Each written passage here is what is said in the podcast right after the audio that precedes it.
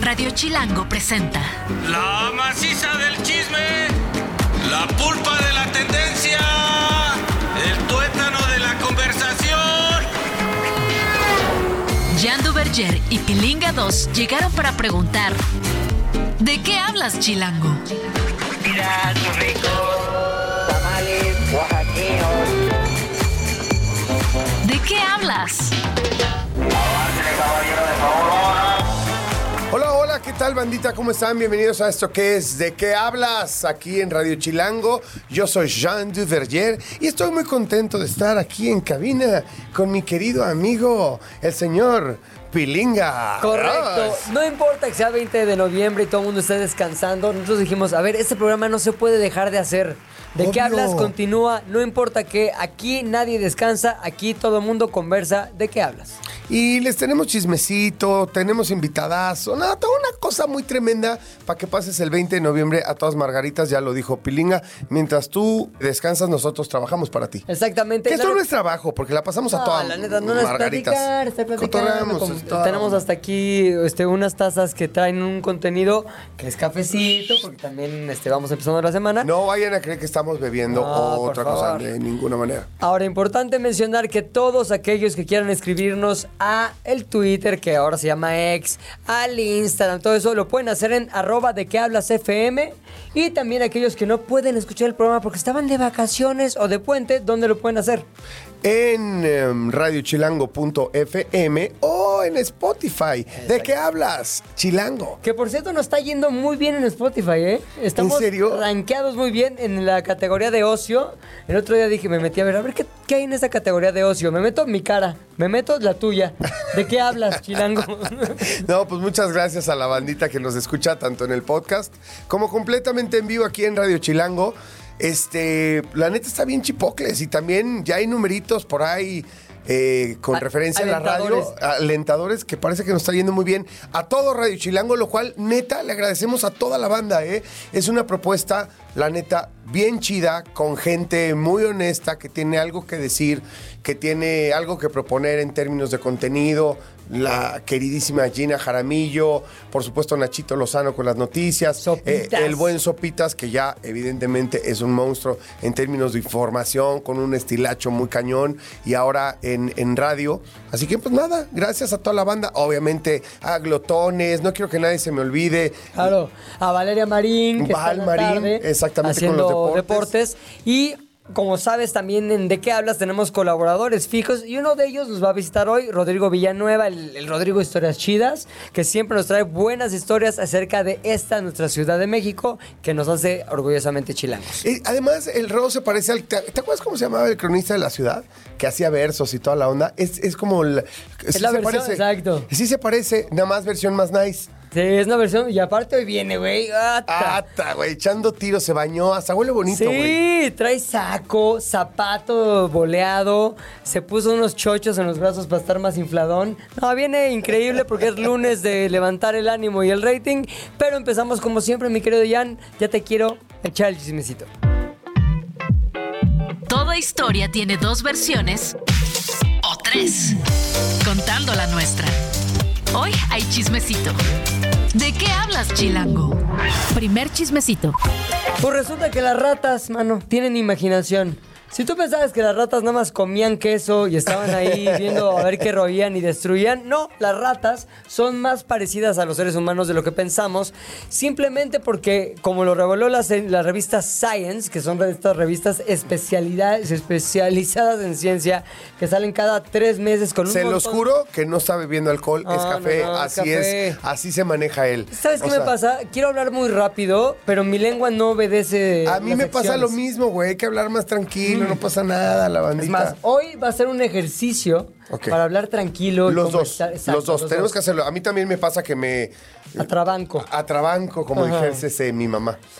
Revista Science, una revista especializada en lanzar estudios de ciencia que al final son los que avalan los avances científicos. Es decir, si algo sale publicado en una revista científica, ese algo ya está, digamos, oficializado. Porque normalmente los estudios que son eh, ya publicados en revistas de mucho prestigio de ciencia, quiere decir que por lo menos tienen más de tres o cuatro fuentes que verifican el mismo ejercicio científico. Claro. Es por eso que esta, particularmente la revista Science, pues su nombre lo dice, Está Science, Nature, y hay un montón de revistas que están dedicadas a publicar los trabajos de científicos en muchas áreas, evidentemente Science. absolutamente verificados. O sea, no tienen una sola fuente o no se quedan con solamente el resultado de un ejercicio de investigación científica, sino que incluso lo mandan verificar con otros científicos que avalen el resultado de dicho experimento. Claro, y no es la revista típica que te encuentras ahí en el dentista. Ahora, esto pareciera, pero explícame más el detalle,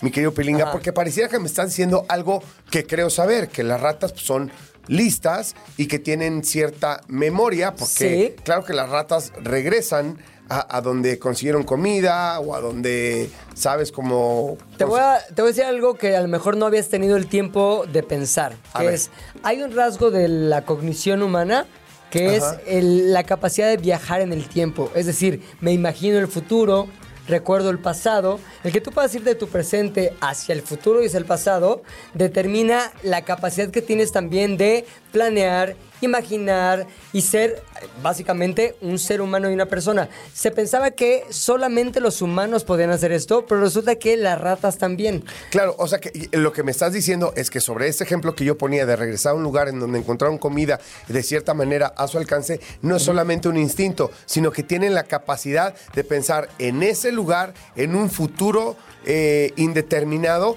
al cual podrían ir, encontrar comida, hacer X o Y este, movimiento, circunstancia y después regresar. O sea, planear un viaje, como tú y yo planeamos un viaje. Así. Decir, ay, qué ganas tengo de irme a Tulum y conocer el, el tren Maya. O que te digo, exacto, o que te digo, oye, vámonos a aquel depa en Tulum, güey. ¿Te acuerdas Claro, que tenía tres recámaras? cámaras, y en tu mente está el recuerdo eh, del espacio, es decir, ¿te acuerdas qué tan grande era la recámara principal? ¿Cómo era el balcón? Y esa capacidad que tú tienes de recordar un espacio y de poder- poderlo recrear en tu mente, resulta que también la rata lo tiene. Guau. Y es básicamente lo que dijeron y que publicaron en la revista Science esta semana. Las ratas tienen imaginación, las ratas tienen memoria y las ratas pueden, como tú, recordar e imaginar un espacio. ¿Me estás diciendo rata? No, estoy diciendo que los dos somos muy capaces como las ratas.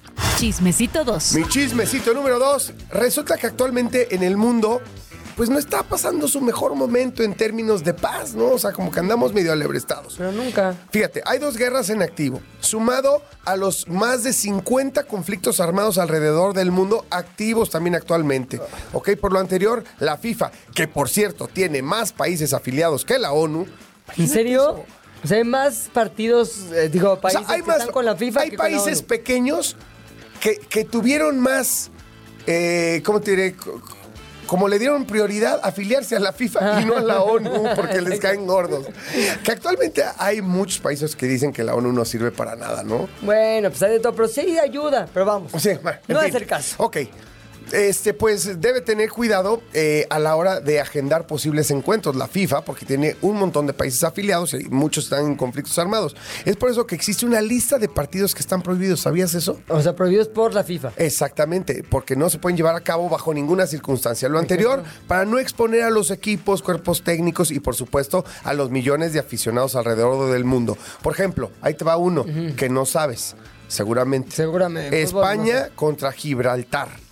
Porque Gibraltar forma parte del Reino Unido, pero España dice tener el derecho de poder ocuparlo como colonia si algún día se desocupa. O sea, no está en un conflicto, evidentemente España con Reino Unido, sin embargo dice, bueno, si un día termina Gibraltar de ser un protectorado este, Inglés. inglés, yo tengo el derecho de ocuparlo porque yo instalé colonia ahí. O sea, ¿qué tienen miedo que suceda si ese partido lleva, llegue- se llevara a cabo? pues que pasara un poco como de conflicto de quiénes son, es que, que llegaran aficionados españoles a gritonear de es que esta es nuestra tierra y debería ser nuestra y bla, bla, bla. así. Un poco lo que pasó con las Malvinas, aunque lo de las Malvinas evidentemente En Argentina y Reino en Argentina y Reino Unido, aunque eso evidentemente geográficamente tenía una distancia brutal, pero lo de Gibraltar, eh, ese sí para que veas, se podían armar los catorrazos, sobre todo entre, entre los aficionados. Entonces no veremos un partido España contra Gibraltar. ¿Qué Ese está otro? prohibido, Gibraltar. Ok, Kosovo contra Bosnia y Serbia. Fíjate que Kosovo era parte de Serbia y se independizó en 2008. Aunque muchos países no lo reconocen, cuenta como, con, con su afiliación a la FIFA, como ya les platiqué, como una nación independiente. A Kosovo. Kos- sí, Kosovo es considerado parte del origen del pueblo serbio. De hecho, durante la eliminatoria para la Euro 2024, aficionados rumanos Ajá. pues por estar moliendo, por estar jorobando, nomás, le gritaban, Kosovo es Serbia, Kosovo es Es Serbia. Kosovo. No, no seas manchado, no seas... Oye, Kosovo es de donde es Oye, ¿y los jugadores? Y- ah, ¿en Perdón que te interrumpa con algo tan banal, pero Dualipa no es No, tan perdóname, banal. no es nada banal. Es de Kosovo. Dua Lipa de mi amor. Dualipa, Kosovo. O sea, en mi Dua Lipa, Kosovo, o sea, en mi corazón. Kosovo, Dualipa. Lipa. Kosovo. Hoy en mi corazón tengo dos, este, como amores A ver. platónicos. Ah, platónicos, porque normales. Julia y Dua Lipa. Ah, ya, güey. No eres el. Fórmate, dicen algunos. Y, y se me queda viendo Julia con cara de güey. No manches, no, no es cierto, no es cierto, mi Julia. Pero bueno, es platónico, es platónico, es platónico. Que es Exacto, así de que no se puede. puede realizar. Pero hay otros que sí, Rusia y Ucrania. Sí se dio Ah, alguna vez, ¿no? Muchas veces, o sea, muchas, muchas veces. Sin embargo, ahorita, y yo creo que de aquí para adelante, pues ya no, incluso aunque se llegara a arreglar el conflicto, porque vamos a ver cómo se arregla. Creo que sentidos van a quedar los unos contra los Un otros poquito, por ¿por qué mucho no? tiempo. Chismecito número 3. Oye, pues la Biblia dice muchas cosas que al final uno pensaba que eran cuestiones cuasi mágicas o de, de que tenían que ver con dioses y deidades, pero es ciencia. Te pongo un ejemplo. Hace poquito, este, las personas que viven en Egipto dijeron, ¿sabes qué? Hay que consultar la Biblia porque están pasando cosas que ya venían ahí como a modo de teaser o a modo de trailer. Ejemplo, el río Nilo se... se- Güey, es, es que de verdad, se- o sea, también, o sea, como, como estamos encontrando también explicaciones como tipo de Nostradamus. ¿no? Claro. O sea, ¿por qué Nostradamus? No, o sea, no es que supiera, güey, es que interpretaba de una manera cosas que habían sucedido. A ver, Lo cuéntame. mismo pasó porque el río Nilo de pronto se empezó a ver rojo. ¿Qué sería la- el primer pensamiento? Sangre. Esto es sangre. Eh, en el río Nilo, sangre. ¿Quién se sangre, metió? sangre, porque Dios nos está castigando. Si recordamos, en la Biblia sale la primera plaga que Moisés dejó caer sobre Egipto y que hizo convertir las aguas del Nilo en sangre. Ahora, ¿qué otras cosas pasaron? Pues que llovieron ranas, que mosquitos llegaron, que la peste estuvo cundiendo sobre, sobre el Qué feo territorio. suena todo eso, ¿no? Es como- Horrible, horrible. es y como- eso... O sea, hasta te dan ganas de portarte bien y no ser pecador. Pues mucha gente lo ha hecho durante miles de años con base al miedo que le tienen a que esas pestes se vuelvan una realidad en, en nuestro tiempo. Ahora, ¿qué fue lo que vino a cambiar la ciencia? Que hay una explicación para cada una de esas cosas. Te explico, por ejemplo. ¿Qué tiene que ver el agua roja, que no es de Jamaica ni de sangre, sino tiene que ver con algas? Hay una... ¿Con qué? Con algas. Ah, cabrón. yo- perdón, yo dije, ya me andaba emocionando. ¿Sabes qué es día festivo, güey? Y entonces ya eh, uno piensa en mucha festividad. Pero bueno, hay un tipo de algas, algas, que son rojas. Se llaman algas rojas, así de descriptivo y normal. Estas algas hay quiero aparecen. decir muchas cosas impropias. No las voy a decir. No las voy a decir. Estas algas aparecen en, de- en determinadas condiciones y se reproducen a tan tal velocidad, tan rápido, que el agua completa se tiñe de rojo como si fuera de Jamaica o sangre. Ahora, este, este fenómeno se conoce como marea roja y sucede cada cierto tiempo en ciertos cuerpos de agua que pueden ser el mar o incluso algún río o el- un lago, ¿no? Agua dulce, agua, agua salada, no importa. Estas algas y esta agua teñida de rojo sí produce ciertas toxinas que hacen que los pulmones humanos pues sean dañados por la evaporación de esa agua, te- te- se te meten en el cuerpo y ahí sí te pueden enfermar. Órale, qué Ahora, también pueden envenenar a los mariscos, animales y cualquier Claro, ser vivo que de se hecho, mete. cuando se da ese fenómeno en diferentes eh, zonas geográficas, mares y demás, y en, sobre todo en zonas de pesca, está prohibido el consumo de mariscos y la pesca de un montón de especies en, e- en esas aguas, en es- la famosa veda. Veda, exacto. O sea, cuando están en veda es porque hay marea roja. Entonces, en la revista Life Science, que es una distinta a la Andas bien, Science. bien Es científico, lo que leo, es lo que leo. Es mi fin de semana. Tú eres un erudito. A eso, a eso me puse a hacer. Muchos se fueron al Corona Capital, yo la neta me ¿Cómo fui. soportas a un extimbiriche vacío? No, somos un sin complemento. sentimientos? ¿Cómo soportas a un güey que no sabe de fútbol, güey? que te pregunta, Bueno. ¿qué es eso del gol? ¿Qué es eso del fuera del lugar? Pero te amo, te amo. Amo eso, la verdad. Total, que la sangre, o sea, ya, ya explicó la revista y sobre todo la ciencia a través de la revista que la sangre, la supuesta sangre, son las algas. Ok. Las ranas, supuestas ranas que llovieron del, suel- del cielo, en realidad eran las ranas que salían de esa agua roja este, tóxica en busca de comida. Los moscos, los piojos y las pulgas se hicieron por el mal olor del Nilo al morir los peces y la vegetación que ahí había. Los animales salvajes que también llegaron en forma de maldición en tiempos de Moisés, llegaron a Egipto huyendo de las plagas anteriores. Es una cadena así de, de malos momentos. Y la peste, la enfermedad, es consecuencia de todas las asquerosidades pasadas juntas en un solo lugar, el Nilo. Así que todo tiene una explicación, güey. Y así cuando quieras darle una explicación mágica o religiosa a un fenómeno natural, reconsulta más tu revista Life Science y verás que estás bien, güey. Cuarto chismecito. Bueno, y llegamos a otro chismecito. Oye, fíjate que acaba de pasar el Gran Premio de la Ciudad de México de Fórmula 1. Bueno, ipso factamente, como ya es una tradición, sacan los boletos del siguiente año. O sea, ya sacaron, no creo que todos, creo que la primera parte, un, un grueso importante de los boletos, sobre todo de las gradas, de, para el 2024 se agotaron en cuestión ¿En de minutos. Sí. ¿Cuál- ¿Cuáles son los lugares que hay? O sea, Gradas es buen lugar, mal lugar. No, hay mucho tipo de gradas.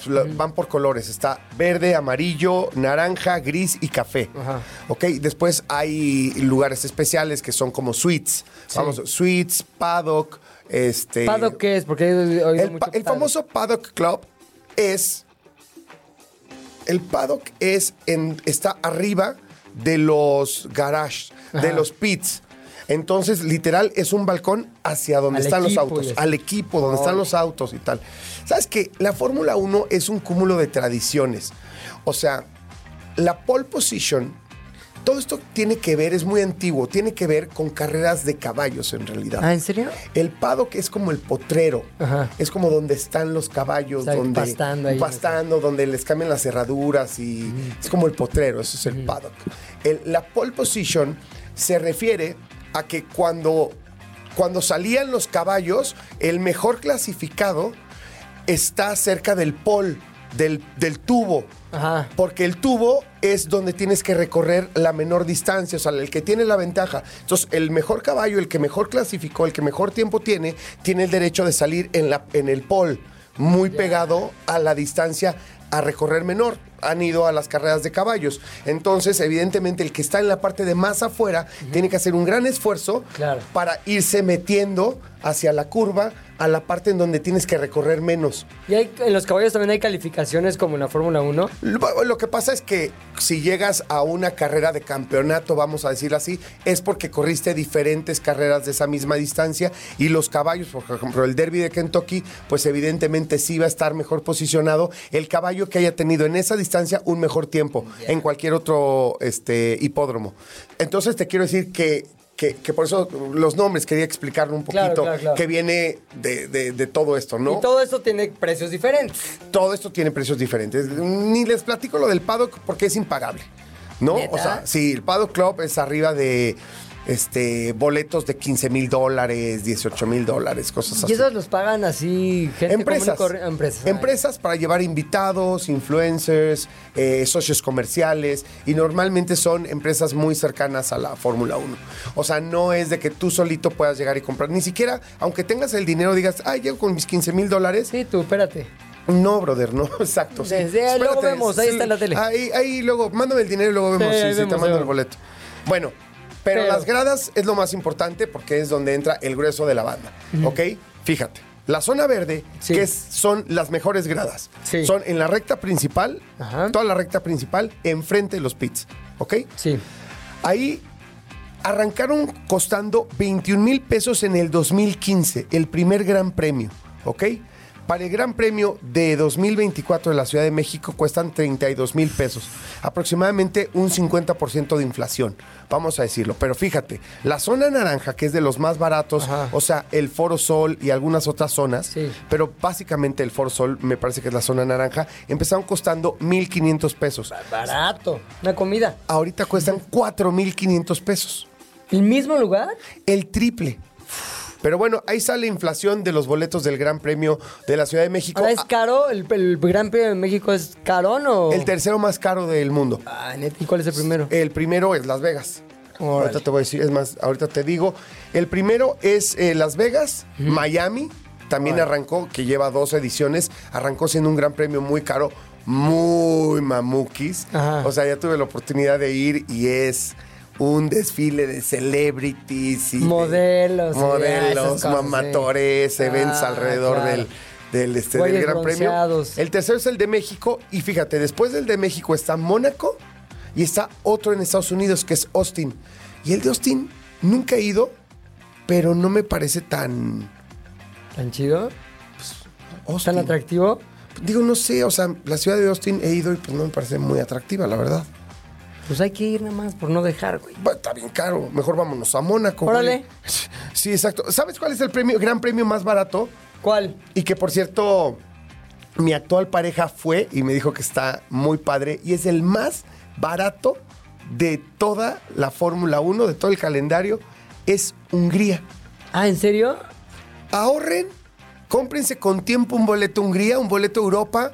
Pon tú a, una de las grandes capitales, Madrid, París, Ba- Barcelona, Londres. Bueno, Londres mejor no, porque te- tendrían Claro, que, claro. ahí ya eh, sería complejo el traslado. Pero a eh, Alemania, este, a algún a hub, Viena, a Viena les queda cerquita. algún hub europeo que Budapest. México y México, París, vamos a decirlo, te agarras un tren, si lo compras con tiempo en México, París te anda saliendo en hasta 20 mil pesos o menos. Ya, y luego también allá los vuelos ¿Te vas a. Hungría? No, no, no, tren, papá, tren, normalito. Pium. Pium, llegas a Hungría, papá, ¿Cuándo gran es? premio. ¿Cuándo vamos? Ya, próximo año. Órale, va. Vámonos ¿De qué hablas? Hungría. Y el chismecito final. Y finalmente, no estaba extinto, estaba de parranda. Es el título que tiene este chismecito. Ah, ah, ubicas que hay un montón de especies animales que ya están borradas de la faz de la Tierra. O eso creíamos, güey. Porque hay muchas que han ido saliendo de, oye, tú ya te ves extinguido. Pues no. Ejemplo, un mamífero. No estaba extinto, andaba de parranda. Eh. No estaba extinto, andaba de parranda. Eh, eh. ¿Qué te suena? Un mamífero que pone huevos, tiene espinas y aparte un hocico de oso hormiguero. A ver, repítemelo. Mamífero, pone huevos, tiene espinas y tiene hocico de oso hormiguero. No, güey, pues no manches, está muy raro. No lo conoces porque se supone que estaba extinto, que es la equidna de hocico largo.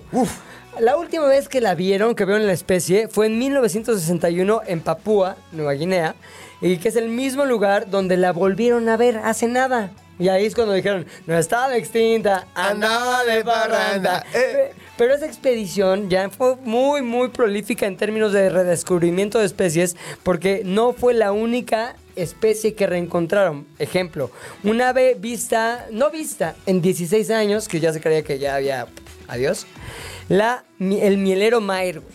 El mielero mair es un ave que... A ver, dilo bien, güey. ¿El qué? Mielero mair. Me- mielero mair. Mielero, o sea, de miel. De miel. Y el mar de mair. ¿Qué pasó? Sí. No, un ave de mielero mair Está, mamón, está chido, está chido. y también en esa gusta. expedición vieron nuevamente una especie de camarón terrestre y un ejemplar Ay, de güey, rana. un camarón terrestre. Sí. Imagínate, güey. Así de que me vas a tragar, hijo del mal. y que te sale caminando por la tierra, Sí, güey. Con sus miles de patas así. Me voy a otro cóctel. Caminando. Y una rana también nunca antes visto. Todo en la misma expedición. Ahora, cosas, o más bien especies que han vuelto de la extinción. ¿Cuáles? La tortuga gigante de Fernindanda. Qué bueno. Que lo dije mal, perdón. Lo dije muy seguro, pero lo dije perfectamente mal. La tortuga gigante de Fernandina. Ah. Que es una tor- un tortugón, tortugón así. La Pterodroma cajú, que lo dije muy bien, pero no sé ni qué es, es un pájaro que solo existía en las Bermudas. Bueno, pues no estaba extinto. Andaba de parranda. Ok. Y el caballo caspio de California, que es como un pony ahí chiquito, sin chiste. Y la rana marsupial ¿Por qué, cornuda. le, por qué le tiras mala onda? Igual es una especie que se creía extinta y ahí está, Pues güey. ya, a lo está mejor- Chipocles que existe el caballito. A lo mejor güey. se tenía que extin- extinguir por falta de flow, no traía nada que ofrecer al mundo. Ya, entonces no están extintas. Si quieres, ve a Papúa Nueva Guinea, las puedes ver en vivo y en persona. Y así acaba, mi querido Jan, nuestro chismecito. ¿Qué quieres decir? No, nada más te quería preguntar, ¿tú tienes ganas de ir así como de expedición a, a- a África, algún lugar exótico? Yo a ya ver me eché cosas? varios, varios este, Ex- safaris en África. güey. ¿En serio? Sí. ¿Varios safaris? Varios, es que yo tenía una esposa que era de África. Ah, claro. Entonces, pues íbamos de vacaciones y qué hay que hacer en África. Pues hay muchas cosas, pero lo principal, te avientas unas expediciones, unos safaris increíbles, la neta, porque te quedas en medio del, del game, se llama. Que ¿Qué mamuquis me saliste? O sea, me saliste más fifí que los fifís, güey. Bueno, O sea, se- vamos a decir una cosa, porque tú eres medio así, pues, medio hipster, o sea, como que no lo harías, ¿no? O sea, que tu esposa, tu ex esposa, Ajá. perdón, lo- te dejó tu hijo Sí, y safaris. claro, cinco safaris, un solo hijo. Le Bueno, y una buena amiga, porque te llevas bien Claro, con ella. nos llevamos Ah, madre. Ya está, bueno. ¿De qué hablas? ¿En qué estábamos?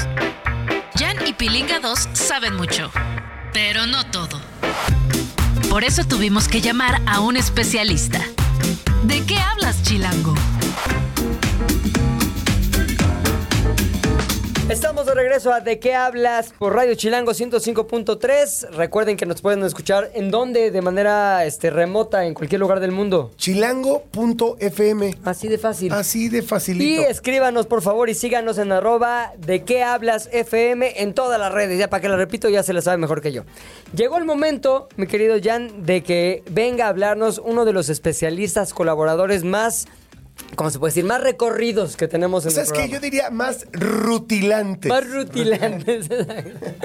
Porque, güey, esto se trata, esta es una estación chilanga y un programa absolutamente chilango. El de qué hablas, por eso el apellido es Chilango. Y este brother se la sabe de todas, todas en Chilangolandia. Me refiero a Rodrigo Historias Chidas, que él se dio la tarea un día de voy a recorrer la ciudad en mis shorts, así cortitos. Embarrados. Voy a conocer todo lo que se pueda. Y después contaré qué es lo que vi. ¿Sí? Bienvenido. ¿Cómo estás, Rodrigo ya, Chidas? Muchas gracias, muchas gracias. De hecho, me vine caminando. Ah, muy bien. grabar. Aunque hoy de traje. ¿Qué vienes tan guapo, güey? Porque me invitaron a una activación de una película que se va a estrenar. Ah, pero muy no bien. voy a decir cuál, ¿no? Para no aventar En tus redes, ¿no? En mis redes. Las redes ahí vemos. Arroba Rodrigo Historias Chidas en todos lados. Oye, hoy qué, qué, qué lugar, qué rincón de nuestra capital recorriste y qué descubriste en él. Pues me lancé a Chapultepec, ¿no? Es muy chilango irse a Chapultepec cuando te vas de pinta, cuando te vas con la novia, cuando quieres simplemente distraer la mente, te lanzas a Chapultepec. Y Chapultepec son más de 600 hectáreas. O Es sea, enorme. Sí, es gigante, es lo, es lo que te voy a decir. Para mucha banda que no ha venido a recorrer bien, o cuando vienen de viaje, los que no son locales y tal, y que no entienden bien la geografía de Chapultepec, dicen cómo la feria de Chapultepec, donde estaba ya, no estaba, la, la que era la feria de Chapultepec, y la primera sección, y la segunda sección, y el bosque, y el esto, y el castillo, sí. Es gigante. Claro. Y tenemos, y tenemos la parte del zoológico. y, o sea, es gigante. Ahora va a haber una cineteca también hasta arriba. o la sea, Rueda de la Fortuna, La nueva rueda de la fortuna. el que- castillo de Chapultepec, ¿no? ¿Alguien se va a subir a esa rueda? Obvio Yo yo. Sí, sí, Obvio yo. claro. A ver, ya hablando en serio, ¿sabes que mi hijo está obsesionado, tiene cuatro años, está obsesionado con esa rueda? Me pide, ¿podemos pasar por la rueda? Diario O sea- habla de la rueda, sabe a qué hora la prenden, a qué hora la pagan y hasta abril, porque ya también tuve que informar, la van a abrir el Parque Bueno, Aztlán. yo, la verdad, a mí, hasta que me digan exactamente quién la construyó, que me digan cuál fue el presupuesto, Pues si hubo atrasos o no hubo atrasos, si no cambiaron el tipo de materiales recomendados por la empresa original que la diseñó. o sea, esas cosas que pasan en México no históricamente. Güey, el London Eye nunca le ha pasado nada. Este, La de Puebla La- la- tampoco. la- la de Puebla. la de Puebla tampoco, güey, pero yo insisto, ¿quiénes la vinieron a construir? O sea, quién hizo los cálculos. Yo, Ahora- la verdad, hasta no saber eso, no me No subo. te subes. La neta. la ¿Recuerdas, neta, ¿recuerdas que hace no tanto se hizo viral una noticia en la que estaban iluminando la rueda y estaban poniéndole letras y en lugar de CDMX le pusieron CDWX? O sea, Por al pues por eso No no, te me voy a subir. No te o subas. sea, si la trinche letra que la vamos a ver todos la ponen mal, imagínate el mecanismo que no vemos. ¿Cómo lo hicieron, Tienes güey? razón, tienes Ahí se ahorraron ahí para inflaron el precio, se llevaron el, el billete y dejaron la mitad del mecanismo, güey. No. Oye, pero a ver, eso es lo evidente de Chapultepec. Eso es lo- lo Tú te fuiste a lo que diría Leono, más allá de lo evidente. Sí, que era Víctor Trujillo, por cierto. voz, ¿eh? Era mi Víctor Trujillo, pero sí me fui a buscar unos lugarcitos escondidos, recovecos de Chapultepec, Ajá. muy buenos que tienen que conocer, que les ha puesto aquí una comida a que no conocían. O sea, se los ha puesto. A ver. A ver, yo voy a ser sincero, ¿eh? O sea, si sí lo conocía, te voy Sí a decir, sí lo conocía y sí te cobro la comida. Y deja tú lo que me como, lo que me bebo, güey. Va. Sí, Va, va. Vale, ya, eh, y yo digo que sí. O Va. sea, Ahí les va. certifico que es cierto. Primer lugar, Cárcamo de Dolores. Ay, no. No. A ver, a lo mejor por el nombre no sé, pero si lo A ver, ¿qué es el ¿Por cárcamo de Dolores. Ahí, ¿Han visto un Tlaloc como a nivel del suelo enorme, gigante, que se ve desde un avión, o que supuestamente se tendría que ver desde un avión, en la segunda sección, muy cerca de donde estaba México Mágico, muy cerca de Constituyentes? Yo sí. ¿Sí Es, uno que está en el piso así hacia Ándale, arriba. Sí, yo también, yo Ah, también. ya, el ya, avión ¿cuál? también. Bueno, Ándale, luego ándale. Ah, que ya, ya, unas chelas ya. Tienen una comida de mi cuenta, pero lo, lo que no sabían es que ahí hay un mural de Diego Rivera, pero que es subacuático. O sea, la verdad, la verdad, vamos a invitar Está entre loco. tú y yo a Pepe, porque yo no lo no, no estoy ubicando. Tengo la- ¿para qué miento? Estaba blofeando por unas chelas. ¿dónde quieres comer? Donde pueda tomar jam, porque yo quiero invitarlo, es mi más uno. Un, un Sonora Grill. Un Sonora Grill. Allá, Sonora Grill, si se quieren anunciar con nosotros, aquí estamos, ya aquí, por saben, favor. no les da acá. Entonces. Cárcamo. Cárcamo de Dolores. Pero Es- ¿cómo está eso del mural A ver, abajo, güey? a ver, les cuento. El Cárcamo de Dolores eh, se construyó para celebrar eh, el- la finalización de todo este sistema Cutzamala, ¿no? Ajá. Traían el agua desde Toluca, desde Lerma, y para celebrar que ya había un sistema Cutzamala que nos iba a dar agua a la Ciudad de México, se construyó ese cárcamo. Le pidieron a un ingeniero que se llamaba Eduardo Molina, que probablemente lo conozcan porque hay una avenida que tiene su nombre, a Ricardo, eh, Ricardo, ¿cómo se llama? Este? El ¿no? no, el del. Ángel de la Independencia, ¿cómo se llama? Arribas Mercado. Ah, bueno, pues este era su nieto, Ajá. Ricardo Rivas. Y a Diego Rivera que se aventaron unos murales. Ese Tlaloc que está en el piso así es de Rivera. Ah, ¿en serio? Ajá. Y la gente no sabe. Y pasas y los perros levantan la pata Sí. y el patineto se le sube. Sí, lo has visto, seguro. No, Sí lo seguramente visto. sí, pero, qué, pero qué fuerte estarle pasando por encima a un este Rivera. A un Rivera. A un Diego Sí. Rivera, Sí, ¿no? que tu perro esté ahí rivereándolo. Así, rivereando, y que ahí con tus manitas así levantes la popó de tu perro, y, pero dejes medio Sí. embarradito. Perdón, don Diego. Perdón, don Su Diego, obra. así, ahí ¿Dónde? su obra. Así. Pero sí, y adentro le dijeron, a ver, rífate con algo acá loquísimo. Échale ganas, Échale Diego. ganas. Entonces, Diego Rivera se armó un mural, ¿no? Subacuático. Es decir, imagínense esta maravilla. El agua entraba a este cárcamo, que es un pues, receptáculo, ¿no? De Ajá. agua. Y abajo, obviamente, agua cristalina transparente, se alcanzaba a ver el mural de Diego Rivera. O sea, es una maravilla. Es O sea, ya no se ve. Se desgastó muchísimo, ya lo restauraron y sí lo pueden visitar. Aunque el cárcamo, digamos que ya no está en ese funcionamiento, Claro, ¿no? ahora lo que es cierto es que el, el bosque Chapultepec sí está constantemente renovándose Sí. y está constantemente mejorando. Yo te digo porque lo sigo en Instagram, no, no creas que porque conozco a nadie. no. Y la verdad me sorprende porque yo voy muy seguido, por lo menos un par de veces al mes, voy a andar en bici por ahí y veo que siempre están haciendo algo nuevo y está padre, la neta. Es Está bien increíble padre. el Afortunadamente, bosque, creo, no, no, no estoy muy seguro. Tú- a lo mejor tú sabes, mi Ro, hay un fideicomiso. Un patronato, Hay ¿eh? un patronato, ¿no? Sí. Y hay un fideicomiso, el cual, bueno, pues tiene aportaciones de diversas, sobre todo de gobierno, en la que, pues no que se maneje como un ente independiente, pero sí tienen un muy buen cálculo de cómo mantener este pulmón de la ciudad y también espacio de recreo para un montón de gente Sí. que de no ser por el esparcimiento que pueden ir a tener Sí. a, a las diferentes zonas del bosque de Chapultepec, debería, de verdad, que estaríamos mucho más en una crisis nerviosa Sí, y, mental, y de estrés en esta ciudad, ¿no? Completamente. Porque es un espacio para cientos de miles y millones de personas que no tienen otro entretenimiento. Sí, y ardillas. Como yo. Además, sí, ardillas. Sí, un montón de ardillas. Sí. ¿no? Y un montón de ardillas, exactamente. Oigan, hay un ¿Qué otro segundo espacio eh, que se llama Sincalco, que es la entrada al inframundo. Eso está muy cañón. Ese no lo conozco. Eso está No te, no te lo manejo, güey. cañón. No, y me da miedo pensarlo. Y sí, porque sí murió gente ahí, ¿no? ¿Qué? Uno- sí, unos chavitos que se fueron de graduación y no salieron, pero por eso está cerrado ya. Pero ahorita les cuento. Pero ¿por qué no salieron? Que está oscuro, es, es, es una entrada, una cueva. Les voy a contar qué es A ver. ¿qué es? Está el, el castillo de Chapultepec, Sí. arriba de un cerro, el cerro Sí. de Chapultepec. En una ladera, junto a las fuentes de Moctezuma, ¿no? Ahí hay una cuevita. Hoy es un audiorama. Le dicen el Sí, audiorama. ya sé cuál es. Unas bancas, tienes bocinas, puedes sentarte a leer un buen libro, relajarte. Hay una cueva cerrada con, con- con una jaula, ¿no? Con una reja. Hay una cueva ahí. Bueno, esa cueva se supone, según las leyendas mexicas, era la entrada al inframundo. O sea, tú entrabas al Mictlán, ahí Ajá. donde estaba el dios de la muerte y la calaca, y te metías por ahí, ¿no? Entonces, Huemac, el último gobernante de, de, este, de Tula, se metió ahí y nunca salió. Y se decía que la gente entraba ahí y no salía, y no salía, y no salía.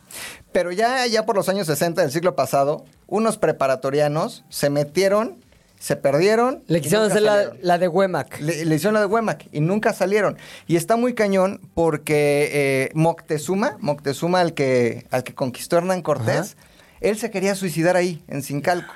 ¿Cómo se metió sabes, esa güey? cueva. Ah, porque eso lo dice el, los- el Códice Florentino, las cartas de relación, etcétera, etcétera. Dije, ya de este, güey. ¿No? O sea, Lo, Este- quieres, lo quieres agarrar de bajada, pero Sí, es culto, no, viene ver, preparado, ya lo sé. Me la sí. sándwich, Acuérdate que nuestro papel es preguntar, preguntar, preguntar, a ver si se equivocan. hasta, hasta topar al invitado. Exacto, hasta que nos den al tres, cuatro comidas, güey. Pum, pum, pum, pum, pum, pum. Fíjense, existieron ocho presagios, esto rapidísimo. Antes, diez años antes de que llegaran los españoles en 1519. Eh, entonces, Moctezuma vio varios presagios y dijo, esto va a valer cacahuate, Ajá. me voy a quitar la vida aquí en Sincalco. cueva. Se metió, se encontró a Huemac, dice la leyenda, dicen los códices, y se salió Moctezuma y le dijo, Huemac, tienes que regresar a enfrentar lo que le va a pasar a tu pueblo y a defenderlo. Entonces ya no se pudo quedar ahí, se regresó hasta Tenochtitlán, ¿no? Que de Chapultepec a Tenochtitlán pues sí era un tramo, se regresó, eh, pero dicen que es la entrada al inframundo. Entonces pueden acercarse, no puedes entrar a la cueva, de hecho si entras hay una pared ya de cemento construida adentro, ya no puedes ir más, más profundo, Ajá. pero la puedes ver desde afuera y sí te queda como esta sensación de, ay, ay, ay, ay. Como que se Ay, siente una ay, ay. vibrita ahí. Sí, sí, sí, sí. Han entrado a las grutas de Cacahuamilpa. No, Así, o sea, como, que, como que este frío cacahuamilpesco, ¿no? De Huemac, el típico frío Huemac. Pero sí se siente, sí se siente. Pero yo les recomiendo que vayan cualquier día entre semana y se sienten ahí al ladito en el audiorama. La verdad es un espacio increíblemente tranquilo, fresco. Es como otro clima, como un microclima Sí. dentro de la ciudad. Y es padrísimo estar ahí, te sientas dos horas, te lees tu... ¿Qué leen? Su TV Notas, su libro vaquero, su, su selecciones del Reader La Digest. TV Nota, no manches. Su Reader Digest. Cañón. Otro lugar que está increíble. Salen ahí del audiorama, caminan tantito, caminan, caminan. Y van a encontrar un ahuehuete que le dicen el sargento. Sí. Ese ahuehuete ya no está vivo. Murió hace casi 40 años. ¿Es uno en el que te puedes meter, que cabes? Sí, es un ahuehuete gigante. Sí, Es- pero te puedes, real, Sí. te puedes meter, hay como una cueva dentro del árbol. Sí, sí. Ese lo plantó Nezahualcóyotl. O sea, Moctezuma le ordenó a Nezahualcóyotl, que estaba gobernando Texcoco, que plantara especies ahí en Chapultepec. O sea, que ese ahuehuete tiene más de 500 años en ese O mismo sea, más que la ciudad. Sí, sí, es el segundo más famoso después del de la Noche Triste, ¿no? O ahora la Noche... como Ah, le sí, digan, victoriosa. Victoriosa, ¿no? El de la noche triste está, es el que está en. Tacubayo. En. Tacuba. En Tacuba. Tacuba. Tacuba, en, en la alcaldía es eh, Azcapotzalco, Ajá. ¿no? Entonces, este eh, árbol, ahuehuete, un ahuehuete gigante, más de 500 años, le dicen el sargento. Y eso se lo decían desde que el hoy Castillo de Chapultepec era en su momento, en el siglo XIX, el colegio militar. Entonces, imagínense unos cadetitos ahí militares, que su Juan Escutia, que su Fernando. Montes de Oca, que su Vicente Suárez. Juan de la Barrera. ahí. Esos apodaron al árbol como el sargento. Justamente desde el siglo XIX, se le conoce como el sargento. Vale la pena, no lo han quitado, ahí está. Digo, ya está bien muertote, ya no trae nada del árbol, pero vale la pena que lo conozcan y que lo visiten. Oye, esos, digo, ya me estoy metiendo en otros temas, pero esos árboles muertos que evidentemente están de pie, ¿acaban cayéndose por podridos o algo así? Pues yo creo que sí. En árboles no soy experto, pero, pero la ley de Newton, ¿no? Dice que todo lo que sube, aunque esté creciendo, va a tiene bajar. que bajar. Pero yo creo ¿Por qué que me sí. da miedo eso, güey? Como que un día estés ahí, ay, foto en el sargento. Sí, pinga. Pero, pero yo creo que sí, No, porque... no, yo tampoco te manejo esa información. Yo lo que he visto en programas de televisión es que sí hay, pero estoy hablando en bosques, en este, en Alaska y todo este rollo, que necesitan con mucha conciencia utilizar los recursos naturales, pues que sí tienen un estudio cañón de cuáles son los árboles y en efecto, además ellos por protección, Sí. ¿me entiendes? Necesitan tirar esos árboles y además esos son los árboles que utilizan para hacer construcciones, para las fogatas que necesitan constantemente estar alimentando, ¿no? Sus estufas y en, en diferentes poblados muy remotos en Alaska. Acá, en, o sea, en lugares como que hay civilización o que hay muchos, este, mucha población y que puede estar en peligro, yo supongo que también, y sobre todo de árboles grandes. Claro, déjenme les cuento que, por cierto, hablando, hablando de la ciudad, están quitando un montón de palmeras. Sí. Palmeras canarias, les dicen palmeras canarias. Están ya todas secas. todas. secas, muertas igual por dentro y que no son endémicas. Uno de los grandes problemas, Claro. el agüehuete es endémico. Ese agüete murió porque necesita agua limpia. Y ya no había agua tan limpia. Pero las palmeras canarias no son de aquí, son de las Islas Canarias, ¿no? Eh, se las llevaron a Los Ángeles, algún presidente las vio en Los Ángeles, se las trajo a la Ciudad de México con este regente Uruchurtu, Uruchurtu. ¿no? Se las trajeron a la Ciudad de México y evidentemente no son de aquí, no están acostumbradas Pero se veían muy bien. Estaban se ven vivas muy y bien, coleando. pero sí se estaban cayendo. Y están quitando todas las palmeras Sí es canarias. peligroso, sabes que eh, ya ves que falté unos días, bueno, Sí. fui a España, bla, Te bla. mucho. Y, y justo llegué a Madrid y había una racha de vientos muy, muy fuerte. ¿No? Quién sabe qué pasó, un tema, un, un fenómeno ahí climático muy extraño. como- Que molaba, molaba, que, molaba. que- que que, molaba. no, molaba. que no molaba. No molaba, que no no molaba, molaba. tío. Y de verdad, todo España estaba con unos vientos brutales, ¿no? Y, y un poco de mal clima. Y particularmente en Madrid los vientos pegaron muy fuerte y se cayó un árbol y este, eh, a la- de una, de una, ¿cómo se llama? Con un camellón. Como de un camellón, ¿me entiendes? Este, y cayó encima de una chava y, y la mató. Ay, ¿En no. serio? Sí, sí, fue noticia nacional. No moló, no Un- moló. un- Una chiquilla de 24 años. Híjole. Que iba con Yo los veo- papás y ta, ta, ta, ta, y pum, le cayó, pero güey, o sea, un árbol gigante, no sé de qué especie, enorme. Vi, y vi justo un video también de la misma época de España, de una señora que está grabando desde su balcón un- los vientos, ¿no? Y los vientos le pegan a una palmera y la palmera se cae encima de coches y todo esto, pero la mujer se hizo súper viral por la narración de, ah, no, se va a caer la palmera, no sé qué.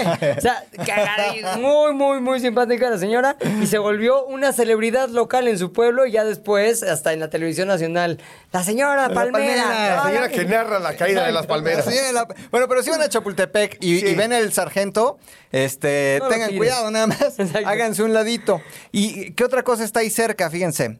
Eh, el monumento a las águilas caídas. Está ahí enfrentito del sargento. O sea, ustedes pueden hacer todo este recorrido en un solo día. Y ese monumento a las águilas caídas, pocas personas lo conocen. Está ahí abandonado. Es monumental, es enorme. Y es a las águilas caídas del Escuadrón 201. Entonces, todos ubican a los niños héroes y por ahí el monumento a los niños héroes. Y el de Gandhi incluso que está por ahí. Hay un Churchill por ahí. Pero hay todo un monumento, un espacio dedicado a los eh, A los pilotos, pilotos. ¿no? Y, y militares, ¿no? Eh, eh, muertos, mexicanos muertos durante la Segunda Guerra Mundial en Filipinas, que pertenecían al Escuadrón 201, y ahí están todos sus nombres, placas doradas que los recuerdan, este, su batallón, qué día murieron, etcétera, etcétera, etcétera, muy abandonado. Eso es triste, por ejemplo. Eso es muy triste, ver un espacio que pues ya nadie quiere, nadie recuerda, y que lo tienen ahí, nuevamente pasa el perro, y Claro. hace su Escuadrón 200. Oye, ahora ese es el. la- ¿Cómo se llama? Área no es área, es el, la sección. La- sección la 1 y primera, 2, ¿no? La, la primera, primera sección y la segunda. sí. Pero ya hacia arriba están abriendo nuevos espacios que antes Sí, estaban sí, cerrados Y, y no podías entrar para nada. La tercera está magnífica. Donde estaba el, el, em, este delfinario que se Sí. llamaba... El Sisi. El Sisi. No, no, el Sisi, es de la No, había un... ¿Te acuerdas que podías nadar con delfines? Ajá, y toda la onda. ajá. Y de hecho los delfines los dejaron ahí mucho tiempo, iban y como que les daban de comer, pero Ay, los pobres. rescataron de ahí. Échales un flippy. Ajá, échale flippy y una lata de atún, ¿no? Pero todo ese espacio que era un parque acuático, que tenía delfines, que tenía este, Ay, ay, ahora. Eh, para los El. Atlantis. El Atlantis El se llamaba, Atlantis. Atlantis. Ahora lo hicieron y está increíble, unos espacios para que los chavos que patinan puedan ir, este, pues echar ahí la rodada o no sé cómo se Qué diga, ¿no? interesante, ya ni me acuerdo cómo llegar, pero es por la misma zona que llegas a... mm, Constituyentes. oh, sí, por Santa Fe. Constituyentes, sí, sí, exacto, sí. que va subiendo... Subes constituyentes, pasas un sí. club hípico, ¿no? Antes del colegio de arquitectos, antes de la estatua de Cricri, porque hay una estatua de Cricri Ah, también ahí. Hay un parque que hay un parque Cricri y se meten a la derecha eh, y ahí de- pueden dejar su coche, hay un estacionamiento y se bajan a caminar. Está increíble porque quedan toboganes medio abandonados Sí. del, del Hay que redescubrir Chapultepec. totalmente. Yo, evidentemente, me estás trayendo imágenes de cuando era yo chavo, ¿no? De los 11, 12 años. Y, y ahora caigo en cuenta que no he vuelto a ir a visitar esos espacios desde. Digo, luego Sí. de repente me acuerdo cuando estaba yo chavo que hacía telenovelas y cosas Ah, así. ¿iban a grabar ahí? Iban mucho a grabar al Sisi. O sea, Sí, se me hace Atlantis, Se me como que alguna vez te presentaste con Timbiriche, güey. ¿No? Seguro, seguro cantaste Sí. en Chapultepec, seguro. Muriendo Güey. lento junto a Flipper. Sí, que lo dejaron abandonado, justamente. Ya, no voy a hablar con ustedes porque, se- porque me bulean, pero una vez hice un video musical de Timbriche ahí en la tercera sección de Chapultepec, en, en la entrada al, no sé si al Museo del Niño o, o ahí, pero Ajá. muy cerca. En unas ¿Pero hacia escaleras. abajo? No, en unas escaleras y era como de... mm, Como de la de Únete a los optimistas. ¿Se acuerdan de Únete a los optimistas. Nosotros hicimos una de esas rolas este, cuando yo estaba en, en Timbiriche y me tocó hacerla y es muy loca. Sonriendo. Por, eh, eh, eh, por Oye, el papalote. Es que, que en, encabronado, Exacto. O sea, si no era sonriendo. Ir enojado, güey. ¿Para qué preguntas, güey? ¿Para qué preguntas? Sonriendo, no, güey, enojado. Era de los Únete a los amargados. A lo mejor eras de los que te tocaba el optimismo y te alegrabas. Eres como triste y luego, ¡ah, no mames! Y si o no, al final decía, nunca pierdas la fe. Claro. Oye, y por último, ¿qué último lugar sin descubrir tiene Chapultepec para nosotros? Quiero que se vayan a la segunda sección, ¿no? Ok. Vean el lago de la segunda sección, porque hay lago en la primera y en la segunda. En la primera sección es donde los chicharrones, los pintacaritas, Sí. y que unos cisnes y así, ¿no? Los típicos changos que te pones en la cabeza. Ahora Los se ponen unos patitos también Sí. arriba de la cabeza. Pero váyanse a la segunda sección. Ahí hay un lago, que desde mi punto de vista es todavía más bonito, porque tiene como un islote al centro, que tiene como un, no sé, este, vegetación como Sí. súper acuática. Es donde restaurantes, ¿no? Donde está el lago restaurante del lago, justamente. Pero mi propuesta es hacer un picnic ahí. Que por Entonces, cierto, también en el restaurante del lago, perdón que Sí. te interrumpa, Ro, lo, lo remodelaron Sí. y ahora es un espacio también de arte. Ah, ya. Hay exposiciones. Lago Alto rollo. se llama. Exactamente, Lago Alto. Y ya el restaurante es mucho más chico, pero sigue siendo de muchísima calidad. Me encanta. Me, me encantó, obviamente con la vista está espectacular al lago. Y, y bueno, y en la parte de arriba ya no es la parte de restaurante, ahora hay exhibiciones y demás. Y lo rentan, evidentemente, para eventos, Claro. muchas presentaciones de marcas y cosas bien Fiestas. interesantes. Corrijo, lago algo. Lago no Algo. a lo alto, Lago lago. Algo. Sí, y es que Chapultepec tiene para todos los presupuestos, ¿eh? En verdad. O sea, si quieres pasarlo en familia, medio apretadón, bajo presupuesto, tienes donde comer tus tortas de milanesa, tus hot dogs, muy rico, ¿no? Y si quieres invertir un poquito más, se van al lago y hay muy buenos restaurantes en Chapultepec, pero la verdad es que es para disfrutarse, es para estar afuera, es para, para eh, en verdad, hasta darle de comer a los pececitos. ¿Sabes a mí que me encanta? Irme en bici a Chapultepec, llegar al tótem canadiense Sí. y ahí hay unos, pa- no son palos, unos postes donde pones tu hamaca y ahí Uf. irte a leer. Está buenísimo esto. ¿Lo has hecho? Te voy a invitar. No, pero invítame un día. y Sí, nos vamos. la neta sí. Bici, llegas, te sientes ahí, estás en tu hamaca y haces un picnic increíble. Hay que ir, Chapultepec. Sí, sí, Lo sí, recomiendo. sí, sí. Me prende. Sí, sí, y cuídenlo también. Eso es bien importante. Claro, es parte, es responsabilidad de todos seguir conservando este espacio así súper chido. Oye, ¿hay video de todo esto que nos contaste en tus redes? Sí, eh, tengo video de todo esto que les conté. Ya lo he este, documentado, ya lo he editado. Le pago a mi esposa para que lo edite. bien, Yo negocio familiar. ¿no? Ese es un buen esposo. No de que, ay, ayúdame, échame la mano, somos maridos. No, no, no. Edítame esto. Le, Le pagas. Le pago para que Me me, edite los videos. Está en Rodrigo Historias Chidas en TikTok y en Instagram. Pueden ver todo, se los avientan así, toda la ciudad recorrida en mis redes sociales. Qué bonito. Ya nos vamos. Ah, ya nos vamos, pero queremos escucharlos mañana acá. Más bien, leerlos mañana a través de las redes sociales, arroba de qué hablas FM en todas las redes. También el programa de hoy y todos los demás. Es más, desde que inició este concepto de de qué hablas, pueden echárselos todos ahorita que hay puente. Y además, ¿saben que Todo lo que hacemos aquí es porque ustedes quieren. Leemos sus recomendaciones, sus dudas, sus mentadas de madre, todo lo que nos digan y te- lo leemos. Y está chido y este programa es de ustedes y para ustedes, chilangos. Así que ya saben, esto fue ¿De qué hablas? Adiós. Adiós.